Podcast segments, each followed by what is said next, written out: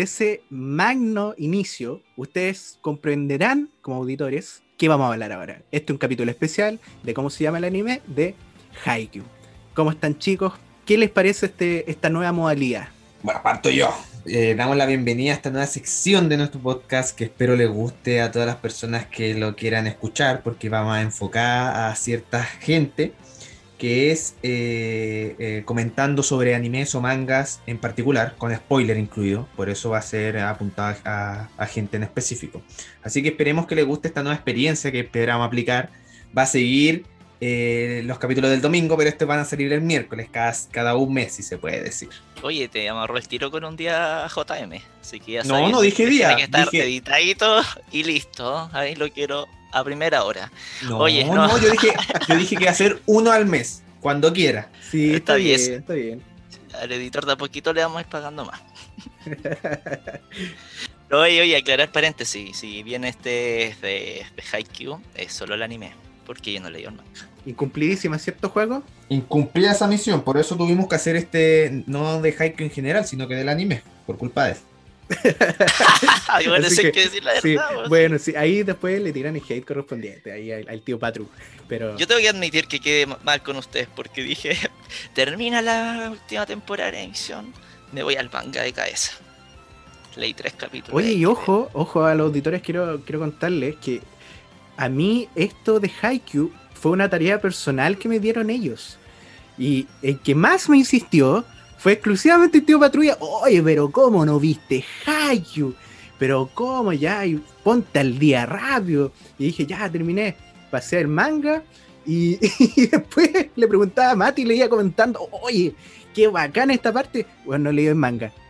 Así que no, oye, oye, se, la se, se, está adelantando las secciones que vamos a ir planteando. Pues esto es como un spoiler, ¿no? Una de las preguntas que se hacen en este programa. démosle un comienzo, démosle un comienzo. Dale, dale. Bueno, como bien mencionó JM, hoy capítulo especial Haikyuu. Vamos a hacerle honor a uno de los animes que terminó la temporada pasada con su cuarta temporada. Y ahí vamos a hablar noticias sobre la siguiente más adelante, casi el final. Bueno, eh, es un anime que vimos los tres. Estamos los tres al día en el anime, no así en el manga. Eh, ¿Cómo llegaron? Yo sé que JM lo acaba de contar, se adelantó, pero ¿cómo llegaste tú, Matías, al anime? Ah, bueno, yo llegué como ahí por el 2014, 15 por ahí será. Y fue recomendación de alguien, que no me puedo acordar quién fue, tiene que ser alguien cero relevante en mi vida. Y tiene que ser un compañero de pega, una wea así. Así que puta, qué paja decir que la vi, pero no tengo idea de quién fue, weón. Pero, pero, ni me acuerdo. Pero ah, lo dijo cero relevante, pero le recomendó ojo ahí, Sí, bueno, te lo agradezco, no me acuerdo quién tengo que agradecer. pero, pero gracias. Claro, y después eh, el Instagram personal, un seguidor menos. Me sirve. Oye, JM, tú estabas comentando que eh, empezaste a seguir este anime por recomendación nuestra cuando nos estábamos conociendo al principio. Y te recomendamos, mucha gente te recomendó este anime. ¿Crees que vale la pena verlo? Totalmente, totalmente, porque yo de hecho he sido como muy promotor de Haikyuu. De hecho, mm, grandes amigos y gente que, que, conozco le digo, oye, ¿sabes que yo nunca tuve contacto con el voleibol, pero sabes que este anime te va a encantar. Y pucha, puras maravillas, y encuentro toda la razón. Porque si bien en, un inicio me costó tomarla un poco, me encantó la lógica o el, el, mensaje que tiene la historia y también las bandas sonoras que más adelante conversaremos de ello.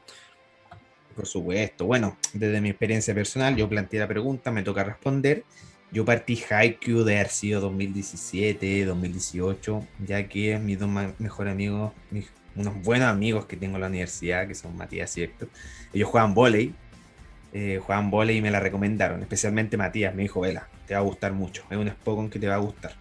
A ver, y yo dije como, bueno, es volei, nunca lo he visto, nunca lo he jugado, no me interesa, no me, me demoré un par de meses en aceptar esa propuesta, pero el momento que la vi me encantó y pasé de corrido y y yo ahí agarré como casi empezando la tercera temporada.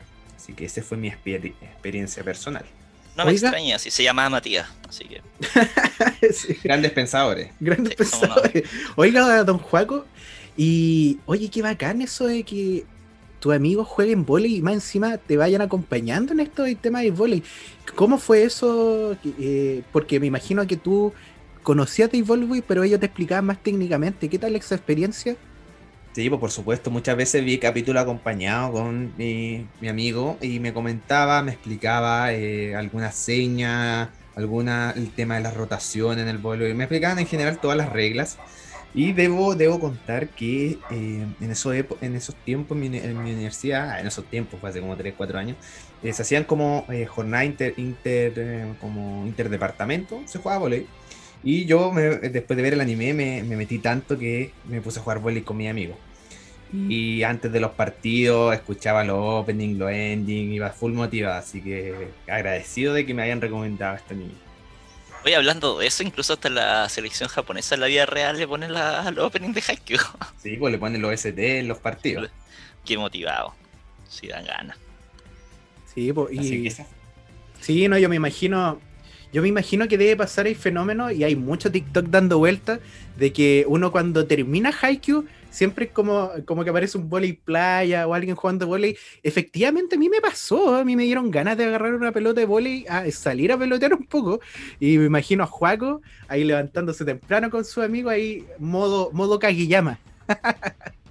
Sí, bueno, y, en esos tiempos igual, eh, cuando iba en verano de vacaciones con mi familia en el verano, igual jugaba volei playa, era entretenido, pero agradecido de haber conocido este deporte. Bueno, el otro día me pasé hasta jugar un videojuego de volei en la Play 4.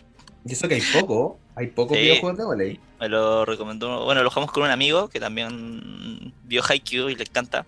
Se, se, tatuó una escena de Haikyuu y ahí estábamos, nos creíamos Haikyuu también, ¿cachai? Que ya imaginada.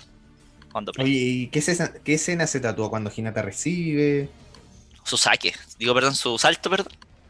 Ah, ya, ok. Cuando golpea. vamos a recordar ese momento. Oye, vamos más comentando más con estas preguntas que voy evaluando. Eh, yo quiero eh, introducir este, este anime con, la, con uno de los primeros momentos, que es el inicio, que igual es, deja como huella para el resto de las temporadas de los capítulos, que es cuando dice que Hinata ve un muro al frente de, ve la malla y ve un muro que no lo puede superar solo, sino que al final es con trabajo en equipo. De esa manera se superan esas barreras. ¿Qué piensan de esta frase? Eh, eso elemental cuando estamos viendo eh, los Spokons, que a excepción de que sea como tenis o algo así, que tampoco eh, deja de tener mérito, porque igual al fin y al cabo como hay un trabajo de fondo, pero en los deportes colectivos, fútbol, básquetbol, es esencial, pues es esencial el trabajo en equipo para superar cualquier tipo de barrera, porque lo habíamos comentado en algunos como capítulos que, que quedaron eh, en los inicios, cuando empezamos conversando con Haikyuu, con Juaco, de que la estatura eh, puede ser un factor en contra, pero si es que tienes un buen equipo, espíritu y todo, puedes eh, hacer grandes cosas. No necesariamente tienes que ser un perfil determinado para ser un estupendo jugador en algo. Y quería, quería comentar esa pequeña frase, donde también se nos presenta nuestro pequeño, como se dice, el solecito de verano, que es el, pelirrojo, el pelo naranja. ¿Qué te parece como la, eh, la, imagen de este protagonista? ¿Se ve como un protagonista de, de Spokon, Matías? Sí, digo que sí. La verdad que igual en esos tiempos creo que no he visto muchos, muchos, muchos Spokon como lo que llevo hoy en día. Pero encuentro que es un gran protagonista. Me gusta demasiado. Y además que Igual es atípico. Yo quería comentar que es atípico, una persona tan bajita en el juego que me llama la atención que el, peinado, el color del pelo y, como la lógica que se sigue en el volei es grande hombre, mucha estatura, súper delgado, atlético y ahí está Hinata. Hinata brillando con su, con su pelito color naranjo. Hinata solito, bajito. Un solcito. Así que eso como, como primera parte, como primera introducción del, del anime. Eh, yo, quiero ir con otra pregunta que es como en qué momento se engancharon de, ya de manera plena con este anime. Ya, em, yo creo que fue al tiro de una. La el volei, yo mi acercamiento con el volei fue puta volei playa con amigos, siempre. Eh, y después ver así el anime y entender más las reglas, porque al final cuando la playa era pasa la pelota nomás, entendí mucho más y me gustó Em, el tema de los personajes, el desarrollo, la animación. Así que bien fan de, de Haikyuu. No, a mí me pasó, yo creo que me costó un poco. Me costó un poco como yo no tenía acercamiento al voleibol, yo no jugué nunca voleibol, aparte como en educación física. Me costó agarrarlo un poco porque tampoco entendía las reglas, pero lo otro bueno que tiene Haikyuu es que también se toma el tiempo para poder ir explicando las posiciones y la relevancia de las posiciones. Así que yo creo que una vez que pude entender eso, en los primeros capítulos de la primera temporada, ahí ya me pudo aganchar más es una de las cosas positivas que tiene Haikyuu porque sabe que su público objetivo no saben de volei al principio. Entonces te va explicando cómo las rotaciones, eh, los fouls, cómo, eh, cuál es la posición, cuál es la función de cada posición. Y yo creo que usted ya sabe más o menos cómo funciona el voleibol, ¿no? Diría que sí. Sí, yo creo que aprendí como las posiciones, no completamente, pero sí cuál es como el rol, los puntos, la falta y como las nociones básicas. Sí, yo la rotación también de los jugadores, los saques. Eso es lo más complicado en, en cuanto yo de aprender. Oye, y bueno, eh, vamos, yo creo que vamos a empezar como con las preguntas incómodas, que es como eh, actualmente tenemos cuatro temporadas. ¿Cuál de las cuatro temporadas le gustó más? Yo voy con la tercera. Me gustó mucho la tercera. Cuídate con eh, un mini relato, de, de, qué trata la tercera. ¿Sabes qué? Es que me, estoy entre segunda y tercera. Eh, pero ya voy con la tercera que me gusta mucho en general ese partido, todo, todo, todo lo que es el partido y la atención que se vive y también la música que acompaña muy bien. Y tengo uno de mis mejores momentos que tengo ahí como favoritos. Y creo que JM también. Sí, yo igual concuerdo. yo creo que los momentos con que más vendí Haikyuu, en que uno de mis amigos que que juega básquetbol me decía, oye, ¿y qué tanto le llama la atención? ¿Cómo animan voleibol? ¿Que ¿Cómo le llama la atención eso? Mira, ¿sabes qué? Tal momento. Creo que puede ser spoiler o no. O, no. Dije, no, ya me arriesgué, mostrarle la animación con los sonidos y todo, que era, eh, como dice Mati, partido con Ichira Torizawa. Sí, yo creo que ese, ese momento es clave y después lo iremos comentando en los momentos que más nos, nos gustado. Pues. Collection apañando siempre. Yo para no repetir, debo decir que la última temporada, la cuarta, que la tengo más fresca en la mente, es de las que más me ha gustado porque destacó a los personajes secundarios. Oye, bueno, sigamos esta conversación, parece que le está gustando. Eh, a mí me gustaría agregar que, como dijo Mati, tiene una buena banda sonora, pero ahora yo creo que nos podríamos enfocar en eh, los openings, los openings que son bien característicos de Haikyuu, con tres, tres bandas, no me acuerdo de la tercera en este momento, pero es Spy Air, Burnout Syndromes y no me acuerdo la tercera si alguien me puede ayudar o si no lo dejo Es Super, Super Beamer. Super Beamer, ¿verdad? Super Beamer. Esos tres, esas tres bandas. Eh, bueno, yo quiero hacer la pregunta: ¿cuál es su opening favorito? Uno, se puede elegir uno. Ya, parto yo, parto yo. Mi, mi opening favorito, que lo escuchamos en parte al inicio del capítulo, y bueno, como soy editor también, aprovechando las circunstancias, es Phoenix. Phoenix, por lejos, yo creo que el que más reproducciones le he dado a Spotify, eh, aquí en Osorno por lo menos, es José M. Ya te iba, a liberar tu nombre entero, no tu alias. Sí, J, ya dejémoslo JM ahí, el editor lo hará. Sí. Eh, claro, yo creo que eso, con el tema de las reproducciones, yo creo que ahí la, la tengo demasiado en bucle. Phoenix. Yo me quedo con Hikari Are. Hoy me costó repronunciar esa weá. Pero es el opening 5 contra este partido de la temporada 3. Oye, una pequeña encuesta, JM. ¿Quién es eh, la banda que canta tu opening favorito? Burnout, pues Burnout. Burnout Syndrome. ¿Y Mati? También coincide. Burnout. Muy bien, ya, está bien. Para mí, yo, yo no quiero dejar eh, fuera de, esta, de este como top entre los tres de openings a Fly High, que es una de las grandes canciones que eh, tiene un hype tremendo porque muestra la escena de la Oba Yosai eh, versus el Karasuno. Así que uno de los grandes temazos. Y otra de las cosas a destacar, como bien mencioné, es la banda sonora. Banda sonora que en todo momento te deja expectante, es muy emotiva en todas las temporadas. ¿Qué les parece? Yo creo que una de, las cosas que igual más rescato de Haikyuu y que más toma atención en general en los animes eh, son las bandas sonoras y esta me, me gustó mucho. Yo de hecho cuando terminé Haikyuu yo le dije a Juaco, Juaco, ¿sabes qué? ¿Cómo se llama el, el director que... ¿Cómo se llama el anime? Claro, ¿cómo se llama el anime? ¿Cómo se llama, cómo se llama el, el, nombre y director de, de, de esta banda sonora? Y ahí fue cuando Jaco me dijo Yuki Hayashi. Realmente me di cuenta que participaba en muchos otros otros animes, pero una joya. Como Boku no Hiro. Claro, como Boku no. Igual, durante este capítulo vamos a estar eh, teniendo el gusto de, en esta conversación de estar escuchando al maestro, a Yuki. Así que ahí también los auditores van a poder escucharlo. Por supuesto, para que, para que lo disfruten. Oye, eh, bueno, fuera de esto, eh, hay que comentar que la animación de las primeras temporadas eh, en un deporte, en un Spock, en un, anime deportivo es difícil y yo creo que fue una buena adaptación porque yo me leí el manga al final y, creo que la adaptación ah, de, de, manga a anime ha sido buena. No sé qué te pareció a ti, JM. Sí, estupendo. Yo me llevé una, una grata sorpresa cuando me pasé al manga que no pensaba que me podría agradar la transición del anime al manga en un anime como este. Especialmente que el voleibol juega con muchas jugadas largas. Y realmente están tan bien, dibujadas las viñetas y por lo menos la, narración que te llama la atención y te da como. Te, te, sumerge en la historia. Además que teniendo en cuenta estas bandas sonoras que conversamos, que son destacables en Haikyuu, es una maravilla ponerlas de fondo y ver, ver cómo van pasando las viñetas. A mí me pasó que la, la cuarta temporada yo la había leído ya.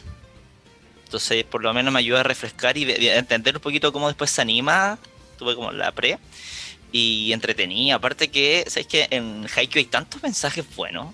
Y en la cuarta temporada, después, yo cuando leo, generalmente voy sacando capturas, screenshot de, de, los momentos que más me gustan. Y hay unos mensajes de verdad que, que te dejan y aprendizaje muy bueno, muy, muy, muy bueno. Sí, pues yo cuando terminó la cuarta temporada me pasé al manga y también yo guardé varias viñetas que con buenos momentos, buenas frases motivadoras, sobre todo en el deporte. Y eso es uno de los temas que quería abordar ahora, que era eh, cómo ve Haikyuu, cómo ve eh, el, manga y la adaptación al anime, eh, cómo ve el deporte. Porque uno piensa, por ejemplo, en la primera temporada, uno va empezando y dice como ya Karasuno va a ganarle a todos. Y no, pues. Y Karasuno ahí se come su primera derrota y los vemos eh, llorar mientras comen después del partido. ¿Se acuerdan? Sí, sí. Y, y, algo que para la gente que ha jugado algún deporte, perder después de quizás dar tanto tiempo entrenando no es gratificante. De primeras veces que uno pierde, en realidad uno también siendo más pequeño, más inmaduro, siente rabia, pena, porque como que sentiste como que no valió la pena lo que hiciste. Pero es parte de, parte de aprender. Y yo como en esos tiempos todavía no, no, entraba tan de lleno el anime, o sea, sí veía, pero me refiero a la cantidad que veo hoy en día comparado, eh, esperaba que ganara, entonces en verdad fue durísimo verlo todo así. Claro, ver, ver, verlos comer el polvo, y una de las cosas que yo quiero destacar de Haikyuu, que al final, eh, en ese momento mostraban la derrota del Karasuno y cómo se tenían que levantar con la segunda temporada y yendo a un campo de entrenamiento, que después vamos a comentar. Pero en general en todos los partidos te muestran tanto el lado del ganador como el lado del perdedor. No, sé qué les parece esta perspectiva distinta. Sí, a mí me gusta mucho también, que mira, hay algo que destaco mucho de Haikyuu, que me fue sorprendiendo, porque claro, yo esperaba que Garasuno y Chao, pero te dan desarrollando otro equipo, otros personajes, y te dan agrandando tanto este como universo de volei, que después ver también por las perspectivas, ver a otros, a otros equipos perder también te duele. Sí, y también el tema de de estos flashbacks que uno ve como las preparaciones de los otros equipos, quizás el lado B de la pérdida, de todo el esfuerzo de que quizá un personaje dejó tanto en la cancha, pero por cosas de que efectivamente la jugada fue mejor que otra, cómo influye la, en el equipo, en, en quizás en la emoción de cada uno, eso, eso es interesante. Sí, pues por supuesto. Y, y, es lo que comentamos, agarrar un poco de lo que comentó el Mati, que al final eh, te muestran todos los lados del deporte, porque hay gente talentosa que no aprovecha al máximo su habilidad, hay gente que no es talentosa, que trata de sacarle lo máximo a los entrenamientos e ir mejorando. Y aquí tenemos dos ejemplos, quizás no, no tan particulares, sino que es Hinata, una persona que no tiene las condiciones físicas y quizás mentales perdón, condiciones físicas, pero sí mentales, y que se saca la cresta entrenando para poder ser eh, parte del equipo. Por el otro lado tenemos a Kageyama, un talento innato que va puliendo su habilidad. ¿Cómo, ven estos como dos coprotagonistas se van complementando? A mí me, pasa de que efectivamente, pues ese fue el primer contraste que me llamó la atención en este Spokon. Que siempre está, existe también la figura de un rival y ver estos, estos dos personajes, Kageyama y Hinata, ahora no como rivales, sino como, como equipo, igual fue súper eh, como interesante. Y ahí se ve paralelo claramente. Un tipo con un talento pero innato, con capacidades físicas para hacer todo lo que pueda y muy bueno en su posición como es Kageyama, y Hinata que quizás tiene esa, ese ánimo, esa emoción de, de, querer darlo todo en la cancha, pero quizás le falta técnica, le faltan condiciones físicas en ese momento, pero que se complementan muy bien y van creciendo a lo largo del anime. Bueno, y bien comentamos de Hinata y Kageyama, eh, uno en un principio cuando ve el inicio de Haikyuu y ve que se enfrentan como en la preparatoria y, que Kageyama le dice a Hinata, ¿dónde estuviste estos tres años? Y Hinata se hace la promesa si vimos que algún día iba a derrotar a Kageyama. Y para la sorpresa de todos, terminaron compartiendo equipos. ¿Cómo, ¿Cómo, los tomó eso de sorpresa? Porque uno piensa que van a ser eternos rivales con equipos distintos. Sí, me pasó eso, me sorprendió totalmente. O sea, ya era el instante, ¿no? Como que termina esta escena y en el primer capítulo, ¿o no? Es como el primero o segundo capítulo, ya en el segundo ya están como se conocen en la escuela. Ya, no, buenísimo, buenísimo. O sea, no lo esperaba. Yo esperaba la típica que se vayan perfeccionando, uno por su lado, la típica vaya, llega un momento que están en la final y vamos a ver quién es el mejor. Así que muy entretenido mm, cómo se plantea esta historia de ellos dos. Sí, entonces aquí tenemos eh, ambos, yo considero que son como coprotagonistas, que más adelante en el manga vamos a ver por qué es. Hoy día no lo vamos a comentar, claramente. Por favor. No, sí, sí, sí, lo tengo claro. Pero uno dice como ya, el anime va a estar enfocado en eh, Hinata y Kageyama, nos enfocamos en eso. Pero de ahí, primera y segunda temporada, vamos viendo que se van desarrollando de a poco distintos personajes secundarios. ¿Qué personaje secundario te, te, a ti, JM? Le, voy a robar al que estaba pensando, tío Patrulla. Oikawa. Oikawa. Tremendo personaje que ahí vemos el, eh, vemos ahí pasado también con, con Kageyama y también su rival directo, por la misma posición y una calidad de saque y de juego espectacular. Por supuesto, aquí conocemos, conocemos a un Oikawa que eh, eh, Kageyama lo veía con su mentor, pero Oikawa veía a este niño talentoso que algún día lo iba a superar, entonces no le, no le quería ayudar. Pero también vemos el otro lado de Oikawa, que es que es un hombre dedicado que se dedica 100% al deporte y, yo creo que por eso es, mucho, es uno de los personajes más queridos de Haikyuu. No sé qué piensas tú, Matías. Sí, y creo que me falta también ver el manga, porque claramente en el, en el anime todavía como que tenía una personalidad como que está ahí, ¿cachai? Siento que está ahí, Kawa sabemos que es seco, que es súper pro, que... pero siento que hay algo más que, que tiene que mostrar y desarrollarse. Sí, por supuesto. El, cariño crece en Oikawa gracias al manga. Ya, buenísimo. Nace, nace en las primeras temporadas, pero de ahí crece. Es que eso, como que te lo presentan, vais cachando un poco su personalidad, su genio, su, ambición de ganar como cualquier deportista. Y ahí queda, ¿cachai? Igual su rivalidad con Kageyama me gusta. Otro de los temas que se abordan en este anime, en esta adaptación, es eh, los muros que tiene que superar un deportista.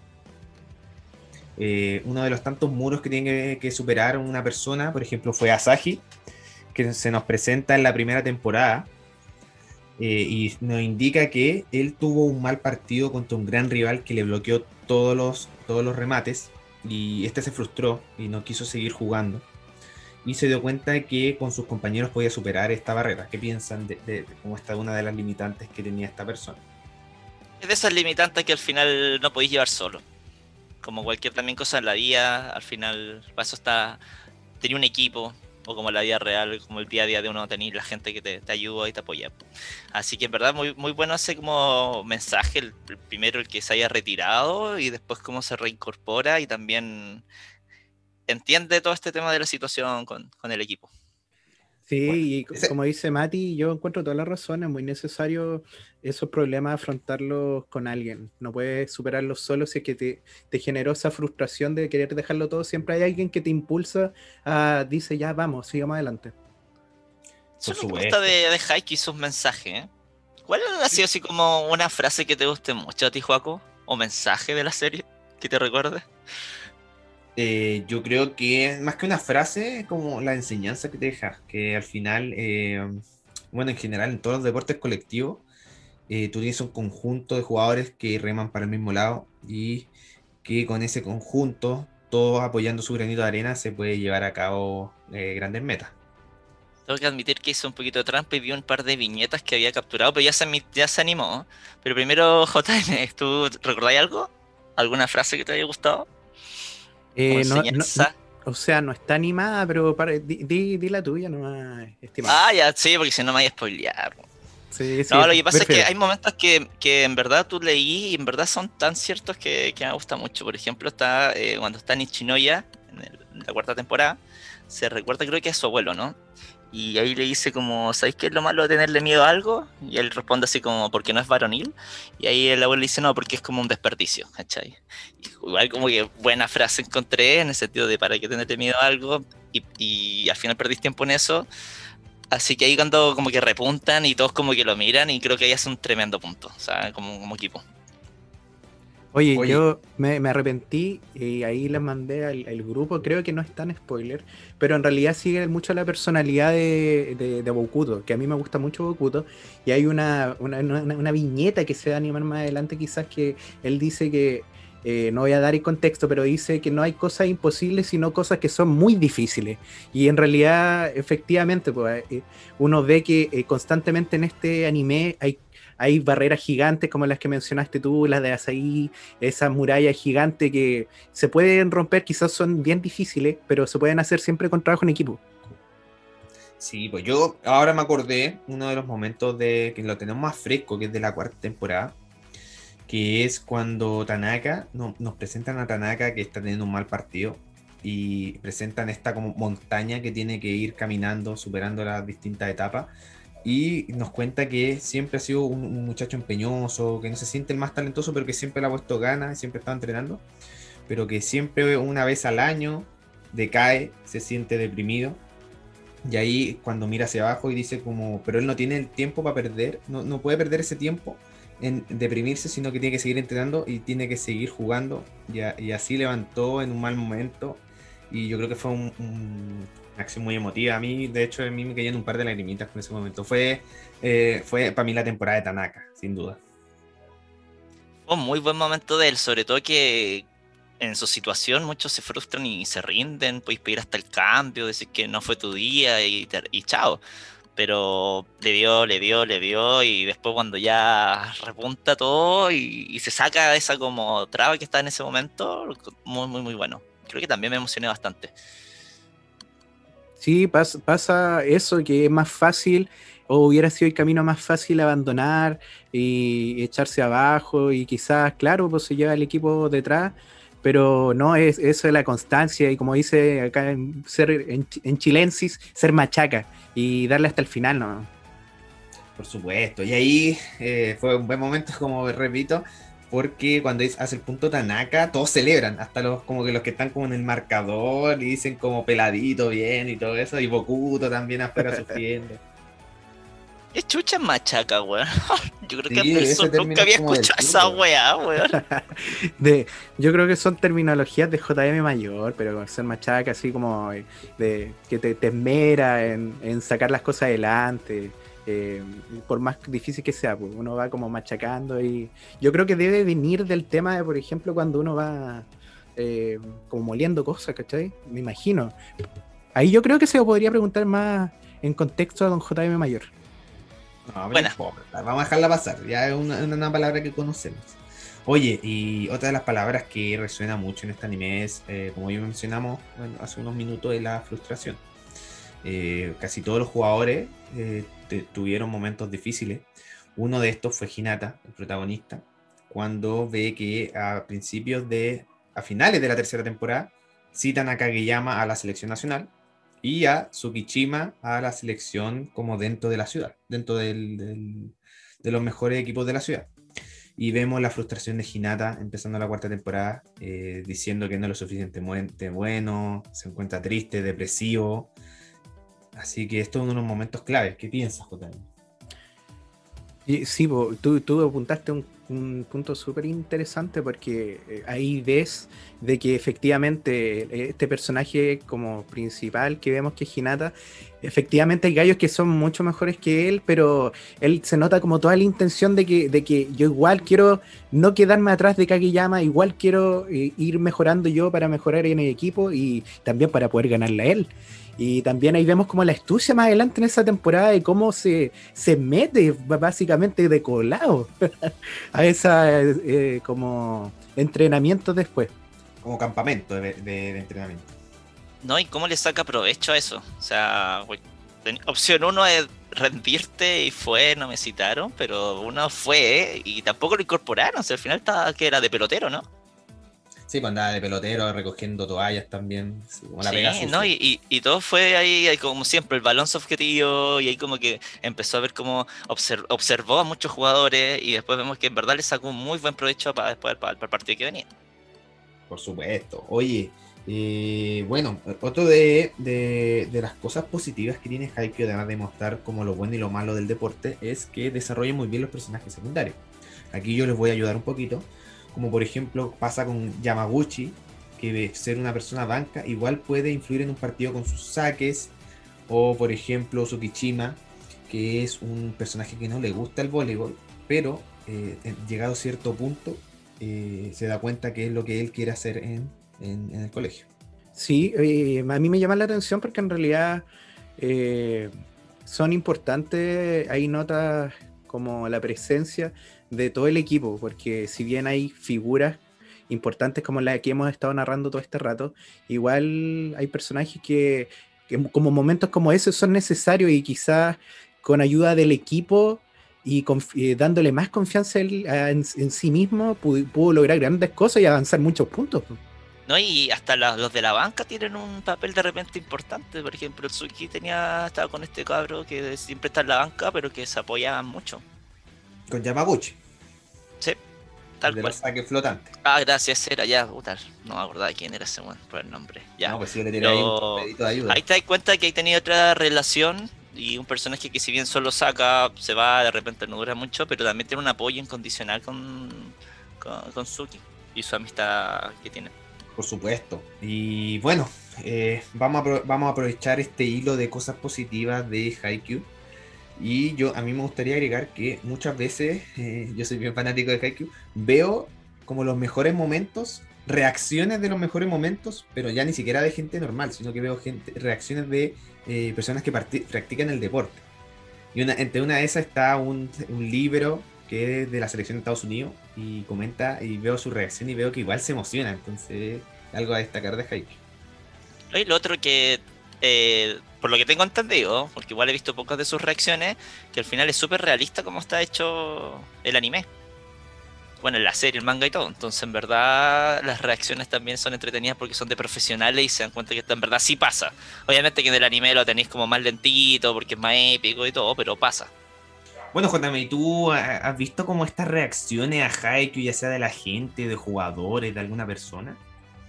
Sí, en Facebook me, habían aparecido algunos. Creo que pueden ser del mismo que hayas visto tú. Desconozco si es así. Y debe ser porque eh, yo veía que se emocionaba mucho cuando de repente hacía algún saque o salvaban el balón de una determinada forma. Por ejemplo, ahí ratificaban que era usual que pasara eso, que en un episodio en que Noya-san como que extiende el pie así como, como 7 kilómetros, como que pasaba eh, habitualmente eso en el vole y que eran jugadas como y generaban mucho como emoción de tener todavía la pelota en alto, así dar lo último. Claro, esa jugada recordada en Ichinoya cuando no puede reaccionar con los brazos, siente que no va a llegar y extiende el pie y salva la jugada para que el Karasuno haga el punto. Y sí, yo creo que estamos hablando de la misma persona que voy a aprovechar de dejar el datito, no me auspicia ni nada, pero yo lo recomiendo a full, que se llama Mauro Isaac. Es como Isaac con Doa hace. Y él es un jugador de volei mexicano como joven que eh, se vio todo Haikyuu y hizo un video para cada capítulo con su reacción en Facebook. Y además en YouTube eh, te enseña a jugar volei. Te enseña como todas las reglas y todos los detalles de, del volei. Oye, jugadísimo, ¿eh? jugadísimo, y porque eso, eh, reaccionar a todos los capítulos y enseñar a jugar volei por YouTube, igual interesante. Como, yo, yo me había familiarizado eso con el básquetbol, pero qué, qué bacán, qué bacán eso. Sí, pues entretenido, y sobre todo porque, bueno, las primeras tres temporadas vio, hacía videos como todos los martes, era constante todos los martes, dos capítulos, re- reacciona a dos capítulos. O sea, todos los martes era un capítulo de una hora, reaccionando a ambos capítulos. Y ahora la última temporada ya está terminando, le quedan seis para ponerse al día, ve un, un capítulo cada martes. Y dijo que se iba a pasar al manga, así que vamos ahí a ver su reacción en el manga, a ver si Matías se anima o no. Sí, no sé, ahora creo que con este capítulo especial, eh, como que me motivé. Sí, Me porque motivé. queremos uno del manga, po, ¿o no? ¿Qué le Sí. parecerá a la gente? Sí, me motivé, me motivé. Ya, este- ya. Bueno, a los que no saben, JM me está mostrando spoilers por pantalla. Pero bueno. Mira, ¿sabes qué me pasa con Haikyuu y las cosas que he visto son puras viñetas random y no tengo contexto, así que creo que estoy casi libre de spoilers, aunque más o menos cacho para dónde van algunas cosas, nociones, pu- pu- puede que me sorprenda. Yo creo que nadie se espera lo que viene en el manga al menos.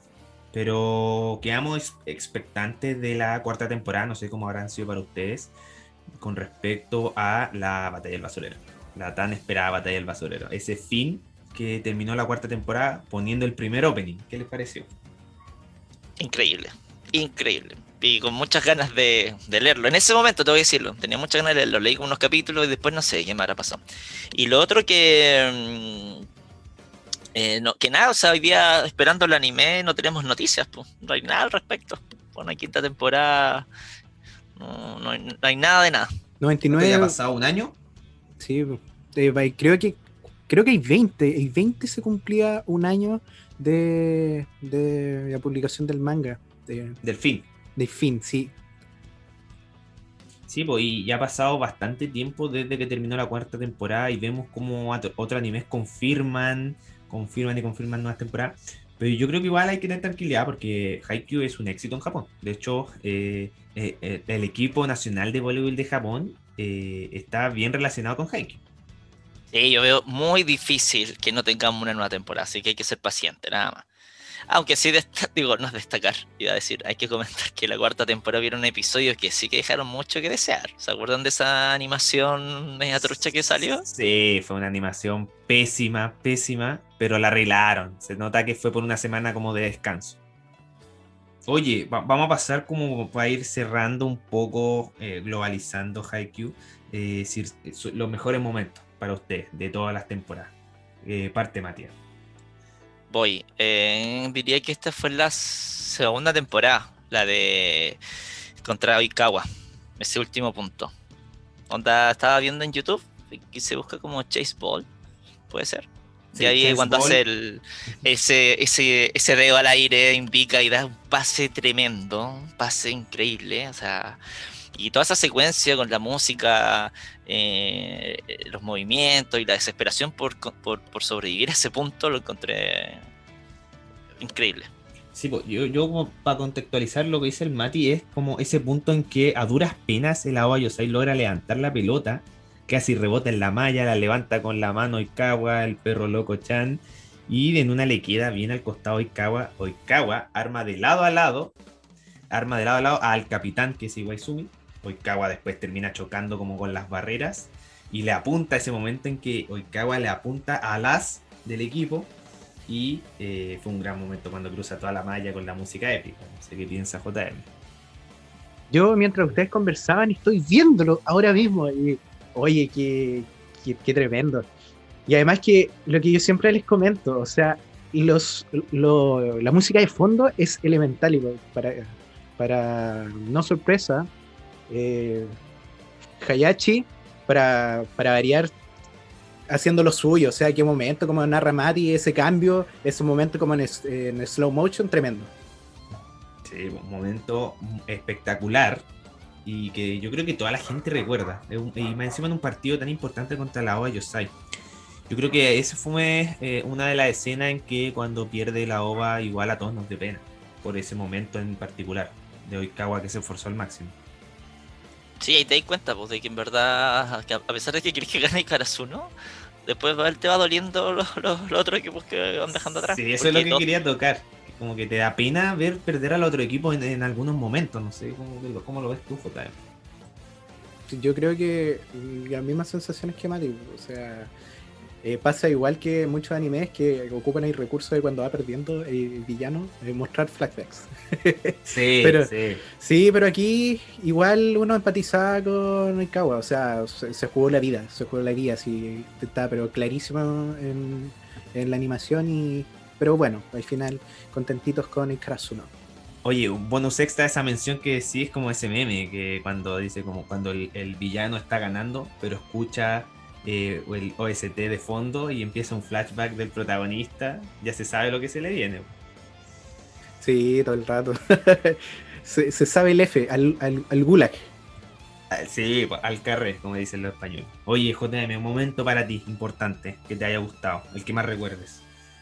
Sí, yo creo que, que vendía hasta el cansancio, que en Crunchyroll Collection hicimos un, eh, como un pacto de no agresión, porque me spoileó mucho, pero me mostró un lindo momento que en inglés dice Murder of Crowns. Eh, el partido de. El último punto de Karasuno contra Ichiro Torizawa. Y no, tremendo. Lo mismo, exactamente lo anterior. Eh, banda sonora espectacular. Y lo que más comentamos, yo creo que es el tema de cómo el capitán del Chira Torizawa tenía como esa presión que a, que a mí me da la sensación, y yo nunca lo había pensado, que un jugador puede ser tan desequilibrante que te da la sensación de como peso en la cancha. Y efectivamente lo animan de esa forma, de que el capitán de Ichira Torizawa los baja y los tiene pero inmovilizados como casi sin saber qué hacer o para no armarse. Es como lo que veníamos hablando y al final solo es de repente imposible en este tipo de juego. Entonces ahí vais viendo cómo de a poquito entre todos los de Karasuno se van como apañando para poder bajar o, levantar como este, este peso que tienen al frente. Sí, por supuesto. Ahí muestran la escena de Uchihima o Uchiwaka o Wakatochi, los tres nombres lo voy a mencionar que mete presión encima de los jugadores, pero me gustaría destacar algo que al final hay un jugador que no está en esos, en esos jugadores que están siendo presionados, que es Kageyama, que ahí quizás de esa forma se indica que está como al mismo nivel de Uchihima, ahí para, que lo vean de nuevo. Y también es uno de los momentos que yo recuerdo, eh, es agradable. Dentro de ese partido eh, también existe otro momento que no, es de mis favoritos, pero yo es uno de mis favoritos, yo lo recuerdo, que es cuando en el último punto Hinata va a rematar y aparecen como el efecto de los cuervos, así apareciendo detrás, ¿no, ¿O no JM? Exactamente en este mismo segundo, en, mi segunda pantalla, estoy viendo eso. Y es, pero mágico. Yo diría a la gente de que si puede ir eh, a Crunchyroll Collection y buscar lo que les dije, Murder of Crowns, y escuchar el OST y este momento y revivirlo, es pero maravilloso. A mí se me eriza la piel viendo esto porque creo que hay una sincronía de la música con la animación y ese momento épico, pero perfecto. Y tú, tú siempre me comentas lo que dice como el coach al final. ¿Te acordáis que dice Juaco? Ukai. Sí, el Ukai dice que al final en el volei eh, el arma más poderosa, poderosa es como la altura pero eh, de alguna manera siempre encuentras formas de combatir esta desventaja, me parece. Algo así, algo así que es como que dice un ex técnico de voleibol muy antiguo. Debe ser algo parecido, no me acuerdo tan textual. ¿Cómo lo dice JM? Sí, sí, no, creo que tomaste lo esencial, pero, pero como volviendo al tema, yo creo que es una mezcla de muchas cosas que se pudo materializar muy bien eh, con la animación. Yo quedé muy satisfecho con ese capítulo y creo que lo repetí muchas veces y lo sigo repitiendo. sí, pues uno de los grandes. Bueno, me toca a mí. Me toca a mí. Yo voy a mencionar, eh, ya que Matías agarró uno de la segunda temporada, JM uno de la tercera temporada, yo voy con uno de la cuarta. Y como bien mencioné, eh, uno de mis personajes favoritos en esta temporada fue Tanaka. Y uno de los buenos momentos fue cuando eh, encuentra un, nuevo paso, un nuevo pasadizo, una nueva arma que le entrega al equipo. Después de eh, ese momento crucial que tuvo en que hizo un, punto cruzado en un mal momento, eh, Kageyama muestran, este, esto es importante para la trama que viene después del manga, muestran a un Kageyama que confía en Tanaka y Tanaka cumple. Y, aquí podemos ver un, cambio repentino, brusco en Kageyama, en cómo va evolucionando que es cuando Tanaka mete ese paralelo que eh, les da el set para empatar el partido. Es buen momento, aparte que Tanaka igual ya estaba como... Entendía que era una persona normal dentro de, de todas las estrellas que está alrededor. Entonces... Pero que tampoco eso hacía que fuese como un motivo para rendirse. Por supuesto, y ahí eh, eh, este, ese es el OST que más me encanta de Haikyuu, que es cuando le ponen a Tanaka en ese momento. Ojalá lo escuchen, que a mí me encanta, lo escucho todos los días. Bueno, y después de esta selección pequeña de momentos, obviamente se nos quedan en el tintero muchos, pero teníamos que elegir uno cada uno o el capítulo se iba a extender demasiado. De ahí yo creo que la gente igual se debe acordar, no sé, de cuando Asahi eh, vuelve al equipo, o cuando Tsukishima, otro de los grandes momentos, bloquea a Uchihima y pasa ese momento en que eh, muestran el flashback cuando Kuro y Bokuto le dicen que algún día se va a enamorar del voleibol, va a quedar prendado del voleibol. Y ese momento llegó en un momento, en una acción importante en la final. ¿Se acuerdan? Importantísimo. Y sé que hay otro más que, sorry, pero a mí me gusta mucho, es cuando el primero que recibe Hinata, cuando nadie se lo esperaba y quedaron todos para la cagada. y hubo- ese momento muy, muy, muy bueno. Sí, claro. Ay, Bueno, y, destacar que de ese momento, ay, sí, es demasiado emotivo, cuando eh, me parece que en el manga es otro relator. Eh, en el anime, eh, el, DT de el, que acompaña al técnico de el Shira Torizawa comienza a relatar en que las casualidades llegan a cierto punto en que levanta a, a Hinata, la que esté en el momento preciso, en el lugar indicado para recibir. Hacerle como la, similitud con la persona que va escalando, se va esforzando demasiado y de repente encuentra un, como una estaca clavada para que le ayuda a seguir avanzando. Sí, qué importante. Eso a mí me gusta también harto en Haikyuu, que ocupan harto de esas referencias físicas. Porque si te fijas en los openings, cuando están en, por ejemplo, en la tercera temporada con el, contra Ichiro Torizawa, uno ve el equipo en el opening caminando todos juntos y ve una montaña y que de ahí sale como una, como una especie de halcón blanco que representa el capitán de Ichiro Torizawa. Y, y como tú dices, pues tienen esas referencias, aunque sean descritas con la palabra o visuales, mu- muy buenas para entenderlo el mensaje. Por supuesto, por supuesto. Oye, destacar que en esa temporada, la tercera, es cuando Uchihima le dice a Kageyama y a Hinata que eran el, el dúo del, concreto. Ese otro buen momento cuando Hinata salta por arriba de Uchihima a agarrar un balón y ahí él se queda impactado y se, y se propone recordar su nombre porque van a ser sus futuros rivales. Algo súper random, nada que ver con la línea que estamos hablando. Eh, creo que JM más podría hablarlo porque Don, don Juaco está todo perdido por ahí. Pero hay una referencia, según yo, que es muy de yoyo en el anime. Ah, sí, ya sé cuál estaba hablando. Es una con Noya Sano, ¿no? Sí, Tanaka se hace un Sí. paso, sí, una, una pose, y diría sí, que yo- esa fue muy yoyo, muy, Yo muy yoyo. caché que era de yo, yo sí, sí, tan inculto no soy. Bueno, si son poses también, tampoco está tan Sí. difícil cacharlo, eso es Sí. verdad. Sí, además que ya lo habíamos conversado antes, porque yo ya tiene como la referencia genérica que la pose y la como el fondo como con muchas como línea y todo, como que ya se sabe que es como yoyos. Sí, pues es un clásico ya de la cultura japonesa. Oye, estamos finalizando este capítulo especial. Se nos hizo corto, podemos seguir conversando. Probablemente salga un, un capítulo especial del manga. Y queremos hablar sobre la próxima temporada. Creo que no hay noticias. Ya entregamos la tranquilidad de que Patrulla Roja apenas se sepa. Lo va a publicar o no. Sí, siempre aguja con eso. Así que voy a estar atento cuando se dé esa noticia y que muchos están esperando. Sí, en verdad están muchos, muchos, muchos esperando su, su regreso. Sí, ojalá que no sea como el meme que, que me mandaron hace como unos días que decía que así como quinta temporada, sexta temporada de Haikyuu. eh, era como 99% fe, 1% probabilidad. ojalá que no sea así. un clásico.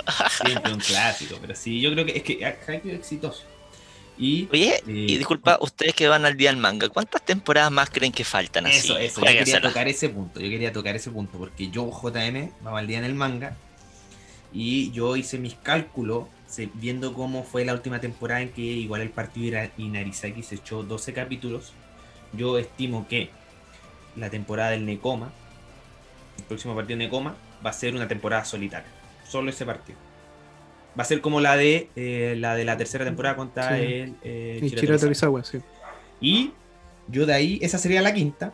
Yo me la juego con que va a haber una, eh, una sexta y una séptima. Tenemos para rato. Sí, no Sí. sé, hay, hay, hay harto de la historia, si conversábamos que qué tan efectivo va a ser que de repente cierta parte del arco del manga que tiene relación con la proyección de algunos jugadores, si realmente lo van a animar o cómo lo van a hacer, porque en realidad hay harto, harto material. Pero bueno, hay que dejarse sorprender y tener fe. Mi otra teoría es como que la siguiente va a ser. mm, va a abarcar eh, ciertos partidos, que hay muchos partidos del campeonato, no solo del, del Karasuno, hay muchos partidos de, de- de otros distintos equipos. A mí, yo el miedo que tengo, es que no quiero spoilear, yo el miedo que tengo es que solo animen el torneo nacional. Como pasó en. es- eh, animen hasta cierto punto en el torneo nacional. Como pasó en Slam Dunk. Posteriores escenas. Oye, ¿y una pe- película, ahora que está el boom? Puede ¿No crees ser. que igual- hacer una, una película, no quizá ahora, sino más como cierre? O bueno, ahora igual podrían tirarla, no sé, en verdad, como que están tan Puede tan ser, yo lo ahora pensé para el. Nikoma, yo lo pensé para el Nikoma, pero igual después de que Inarizaki tuvo 12 episodios, como la batalla del basurero no va a tener unos 15 episodios, 12 episodios, no, no, no lo veo, o sea, sería una decepción. Sí, que igual que, que buena, no, sé, no me había planteado eso. había visto como la continuación de las temporadas, pero efectivamente, para dejar como cerrado, zanjado, puede ser en manga o quizá algún partido en especial, igual, tremenda idea, yo iría feliz. Sería bueno, es que bueno, hasta Black Clover va a tener película, Oye, así o que por no lo veo tan imposible. Yo creo lo que puede ser película es el final de Haikyuu. Ahí ¿Sí? ¿Sí? que yo creo que puede ser una película y va a ser exitosa. No, no vamos a decir de qué trata, pero pues. No, dejémosla ahí nomás, pero estaría estaría bueno, creo que le daría un gran cierre a lo que ya lo que queda Haikyuu. po. y que vamos dando por cerrada este capítulo especial, esperamos le haya gustado. Es una dinámica que intentamos que sea interesante para la gente, así que aceptamos todo tipo de feedback, si prefieren esta dinámica, otra, otra, o quizá otro capítulo especial en particular, nos avisen, ¿o no, JM? Claro, uno siempre está eh, abierto a escuchar todo tipo de críticas constructivas. Ahí ahí tío Patro nos transmite también sus comentarios, sus agradecimientos. De repente alguna cosa que tengamos que mejorar, así que todo se agradece. Sí, esto es para ustedes. Sí, esto lo hacemos con, con mucho cariño. Aquí los chicos siempre están apañando harto, sobre todo que en verdad es un proyecto bien entretenido que se hace junto a estos patrulleros tremendos. Y nada, o sea, escríbanme nomás con cualquier comentario, crítico, ojalá constructiva, obviamente, no tirar hate. Y mm, también eh, ver qué podemos hacer a futuro. Cualquier idea es bien recibida. Nos despedimos de este programa especial, esperamos le haya gustado y nos vemos en el siguiente capítulo.